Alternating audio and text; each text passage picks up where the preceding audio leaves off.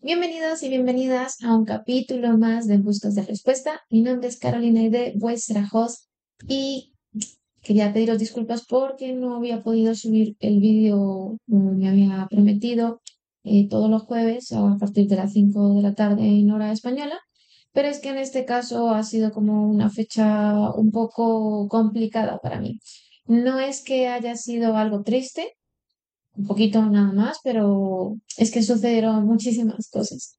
Así como para ponerte en contexto y darte un poco de explicación, ¿por qué no pude subir el vídeo antes y lo estoy subiendo ahora? Es porque yo regresé de mi viaje de Colombia, eh, todos los demás vídeos los había dejado pregrabados, eh, pero cuando regresé me enfermé. Estuve tres semanas en Colombia con mi familia y nada más llegar y volver a la rutina y el jet lag, eh, no sé qué pillé, no sé si lo pillé en el avión o no sé. Mis defensas estaban bastante bajitas, pillé como una infección, luego dolor de estómago. Eh, justo el miércoles cumplía años y por eso quería hablar sobre este tema el día de hoy. Entonces, en honor a mi cumpleaños, eh, el día de hoy vamos a hablar de mis 28 vueltas al sol. Para mí es bastante importante el cumpleaños. Es una fecha que yo sí celebro. Yo conozco personas a mi alrededor que no les gusta para nada celebrar su cumpleaños, pero para mí es algo muy, muy, muy especial. En Colombia, eh, nosotros todos los cumpleaños, todas las fechas estas especiales, sí las celebramos así como en gran escala. Solo hay que ver que en Latinoamérica celebramos los 15 años como si fuera una boda, pero los cumpleaños no es que vayan a ser así, pero sí que le damos esa importancia. Y es algo que aunque yo me haya movido aquí a España, pues he querido como conservar. También es verdad que no tengo a toda mi familia aquí, eh, pues tengo a la principal. Eh, entonces, lo que es gran escala, gran escala del cumpleaños no, no iba a ser, pero quería hacerlo especial. Entonces, tuve la ventaja de haberlo celebrado en Colombia con el resto de mi familia, haber celebrado otros cumpleaños. O sea, en ese aspecto sí que venía como ultra cargada. Pero hubo algo en mi cumpleaños eh, que me afectó mucho y me puse bastante triste, pero ya cuando me calmé como que lo comprendí y dije, de crisis. Y os voy a explicar un poco qué fue lo que me pasó y las cosas que he aprendido en estas 28 vueltas al sol. Lo que me pasó el miércoles eh, es que yo, como os decía, me gusta mucho celebrar el cumpleaños, me gusta mucho lo que es todo el día de prepararme, de hacer mis rituales, de filiación, de todo, como para sentirme bien, de estrenar algo. Pero ese día las cosas no iban como yo quería. Primero porque el día anterior había tenido que estar en el hospital por la infección que había pillado de regreso del viaje. Entonces ya mi cuerpo estaba bastante agotado, había llegado muy tarde a casa, eh, luego ese día ya empecé a encontrarme peor, o sea, el día de mi cumpleaños. Cuando quería estrenar algo, eh, no podía usar pantalones por la infección, entonces tenía que usar algo suelto. Y la única cosa que tenía, que me encanta ese vestido, pero era todo negro. Entonces parecía más un funeral o, como me dijo un amigo, eh, parece que vas de miércoles o de Wednesday, dependiendo de dónde veáis la serie de la familia Adams, pues tal cual, es que iba completamente de negro y me sentía que era que iba como para un funeral y yo, no, no es la imagen que yo quiero transmitir, yo estoy contenta, estoy alegre, estoy agradecida, pero es que no podía, o sea, con ese outfit no podía. Y cuando fui para ir a trabajar, porque ese día tenía que ir a la oficina, entre que estaba enferma, que estaba enferma, y eso me retrasó para ir a la oficina, luego pillé atasco, eh, luego no pude ni siquiera aparcar, o sea, ya empecé mal, ¿no? Y fue como, fue, no quiero empezar así el día, no le voy a dar importancia, pero para mí llegar puntual a mi trabajo pues, es algo que a mí me marca y me afecta. Y el no haber podido cumplir en ese aspecto, pues me, empezó a poner como un poco triste. Pero bueno, celebré con mis compañeros del curro, estaba muy contenta, aunque la comida un poco rara, tenía una expectativa diferente, pero bueno, no pasa nada. Eh, ahí me empecé a encontrar peor eh, y luego me fui con una amiga a ver eh, a mi astral que vino aquí a Madrid. Entonces yo quería como que empezar mi año, dije, mira, esto es una señal del universo que quiere que sepa la que se viene eh, a nivel energético, todo sí. Yo soy un poco de creer en energías, de que nosotros somos controladores de nuestro presente. Entonces, pues todo el material o herramientas que yo pueda recolectar para poder mejorar mi día a día, pues yo lo cojo. Y pues ese día fui con mi amiga a celebrar de esa forma mi cumpleaños, a ver a mi astral durante dos horitas, haciendo meditación, todo guay. Pero también estaba trabajando. Y entonces estaba un poco estresada porque pues no quería cumplir con mi trabajo. Entonces era como que no estaba enfocada en eso y estaba enfocada en mi trabajo, pero sabía de que mis compañeros me iban a respaldar, pero no quería comprometerles, o sea, era un estrés. Y luego eh, celebré por la noche eh, una cena con, con mi familia, con mis hermanos.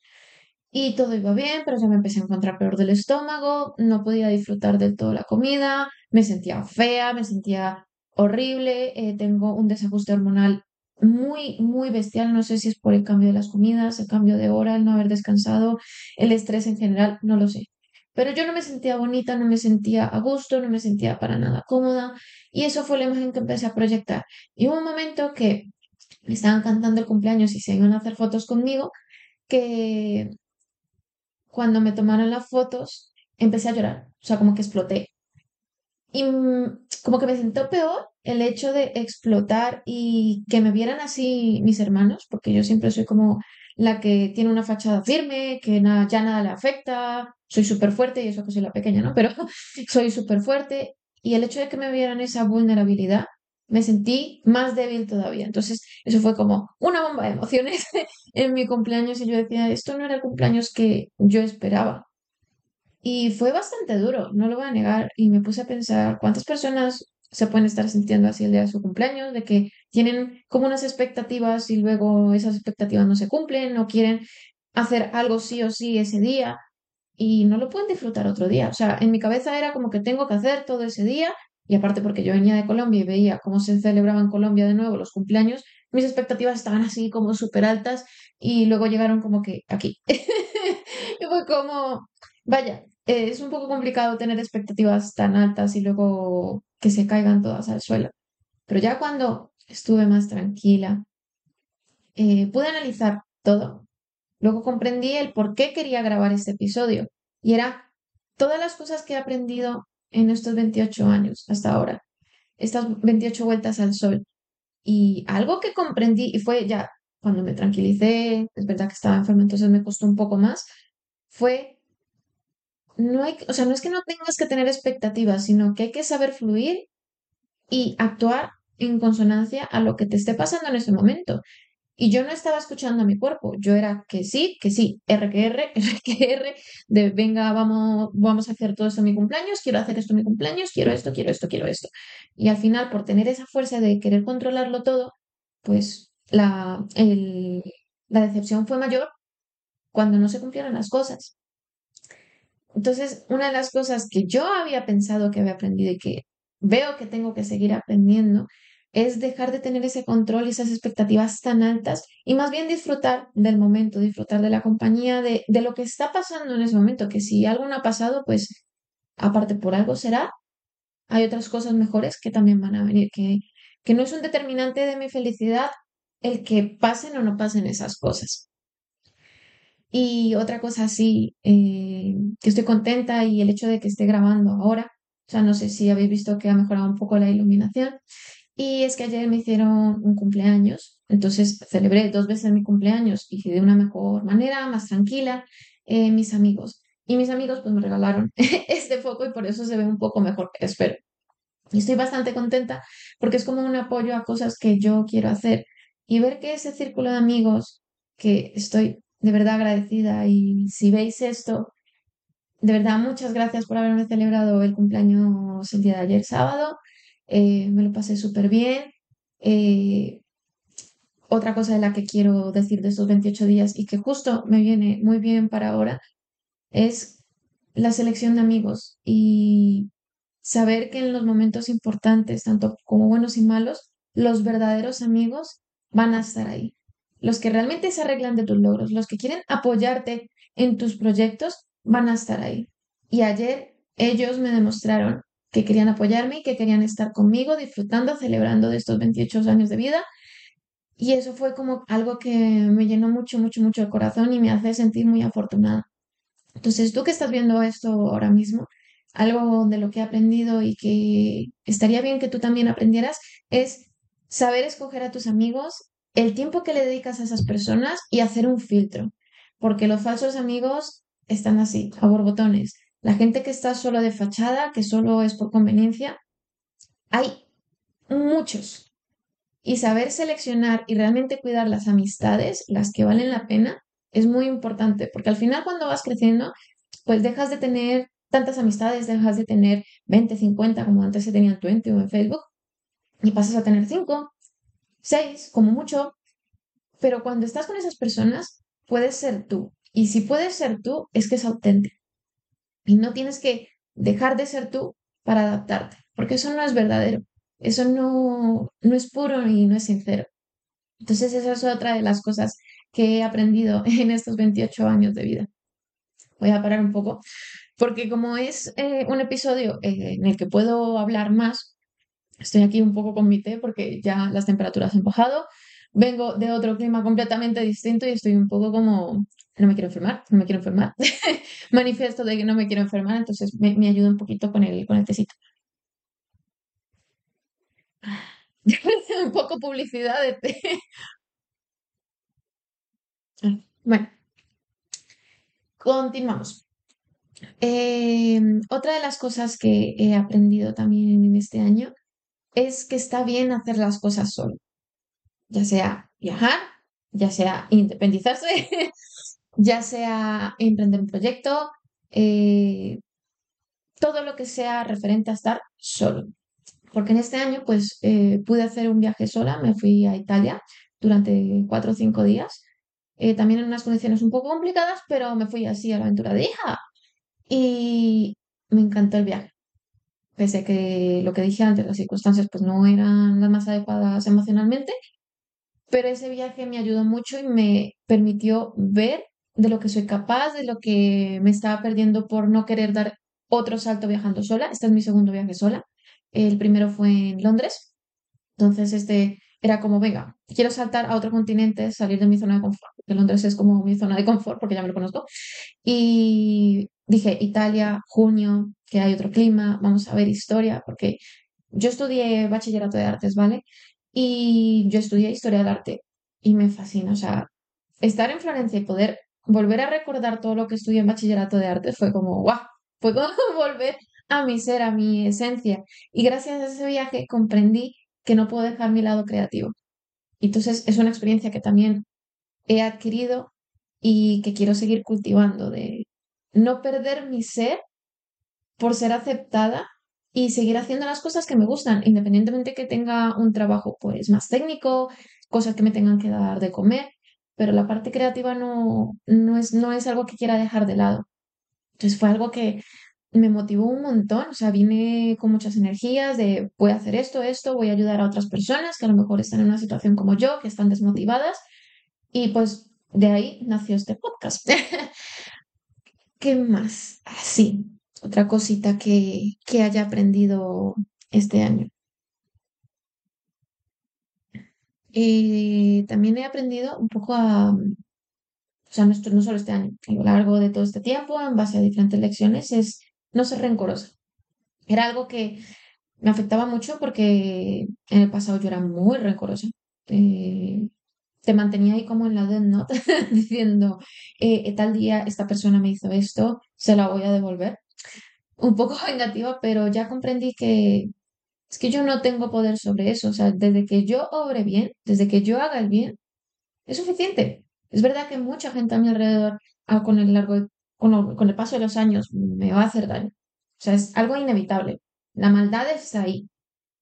Pero yo no tengo por qué ser como esas personas. Entonces prefiero como seguir haciendo bien, seguir respetando mis valores y que tenga que venir lo que tenga que venir, porque a lo mejor son personas que les han hecho también daño y que siguen reproduciendo este círculo vicioso, entonces en vez de pararlo, pues lo siguen haciendo. Entonces yo en vez de seguirlo, pues prefiero detenerlo y pues darle amor, respeto a las demás personas. Y es algo que me ha venido muy bien, me ha dado mucha paz, mucha tranquilidad y me ha permitido poner límites, que eso es otra cosa que he usado muchísimo, sobre todo este último año, poner límites.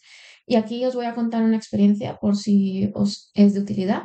Una persona que era mi amiga, bueno, que estaba en proceso de ser mi amiga, eh, llegó un momento que empezó a coger unas confianzas eh, que si no la detenía en ese momento, no la iba a detener nunca. Y estábamos hablando de otro amigo mío y ella empezó a meterse y a hacer comentarios de mi amigo eh, sin su presencia. Y es algo que me choca muchísimo. O sea, odio hablar de la gente a sus espaldas. O sea, si tengo que hacer un comentario y que creo que le va a aportar algo positivo, se lo digo a esa persona y no lo digo por detrás. Porque ¿de qué me sirve estar hablando por detrás de esa persona que, que le tengo aprecio para, para qué? O sea, mm, no es algo que vaya conmigo y no creo que sea algo que me aporte. Y fue en ese momento que, de forma educada, le pedí que no me hiciera comentarios de mi amigo que no venían ni a cuento de la situación y que no consideraba adecuado y que prefería que si tenía que hacer un comentario lo hiciera frente. A partir de ahí las fachadas cayeron y empecé a ver pues como la verdadera forma de ser de ella y comprendí que no compaginamos. Entonces, al poner ya ese límite y echar como un paso atrás, dije, eh, sus valores no resuenan con los míos, en algunos sí, pero en este no. Y para mí este es un valor súper importante, es algo que hay que respetar. Para mí eh, no es algo que yo pueda como que ceder.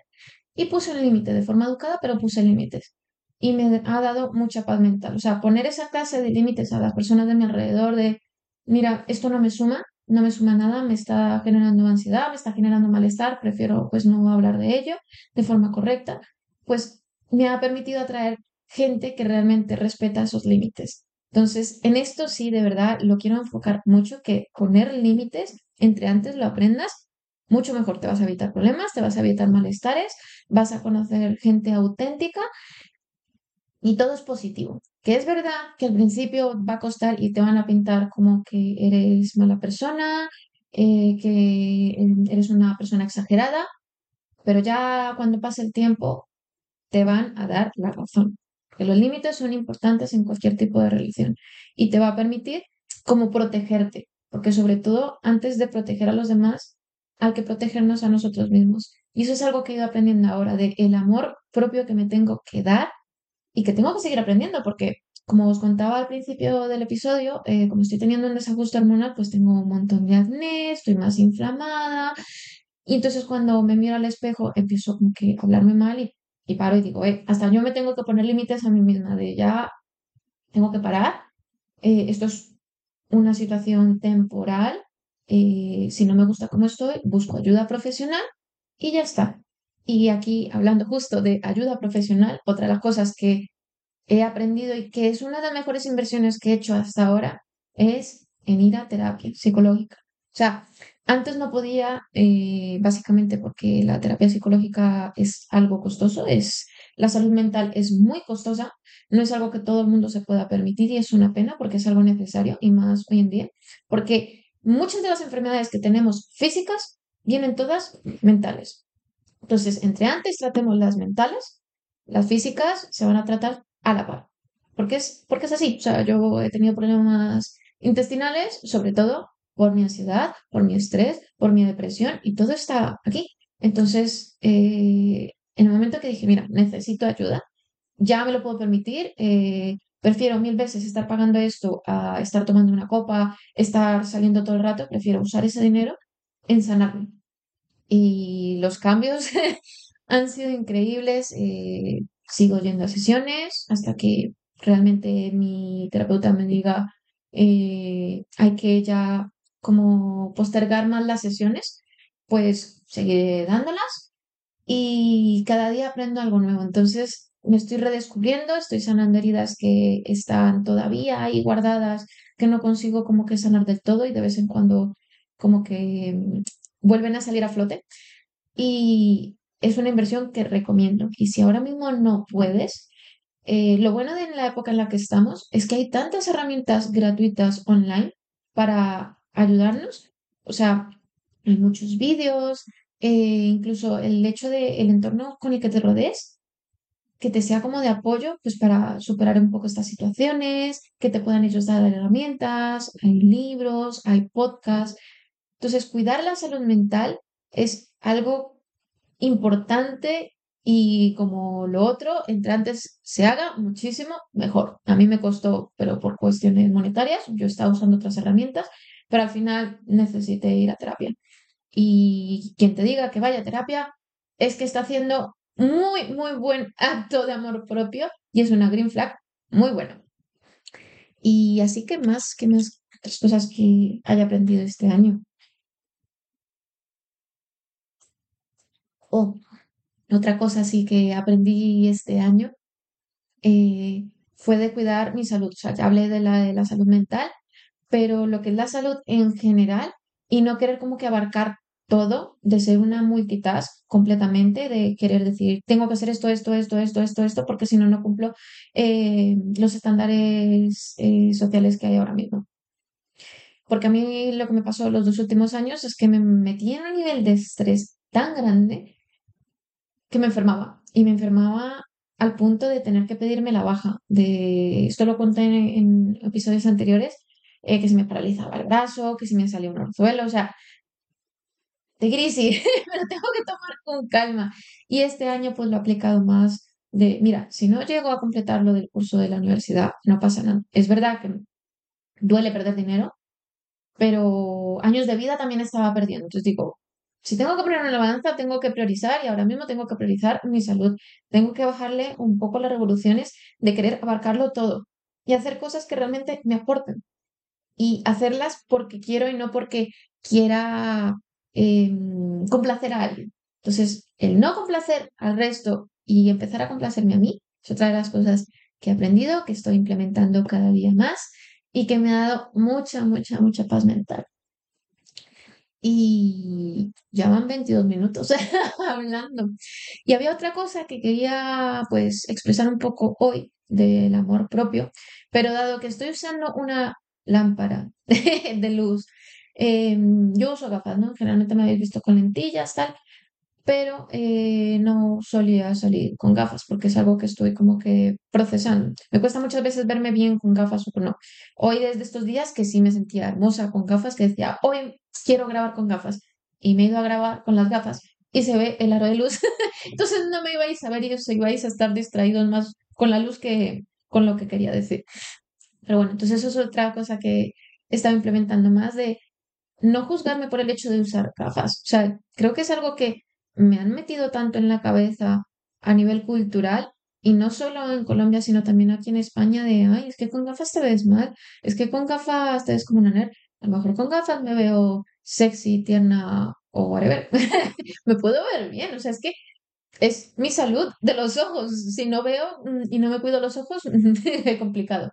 Entonces, es otra de las cosas que digo, mira, mm, bajar un poco eh, el juzgarnos a nosotros y si realmente nos gustan nuestras gafas, obviamente la forma de las gafas, dependiendo de la forma de rostro que tengas, pues te va a favorecer una o te va a favorecer otra, pero no acomplejarnos por el hecho de usar algo que nos está ayudando a estar bien, a poder ver, a poder realizar nuestras actividades, porque muchas veces es, no, no, no es que tengo gafas y, y no me siento bonita, o los típicos videoclips de eh, hacen un makeover a la chica que estudia mucho en el instituto y ¿qué es lo primero que le quitan?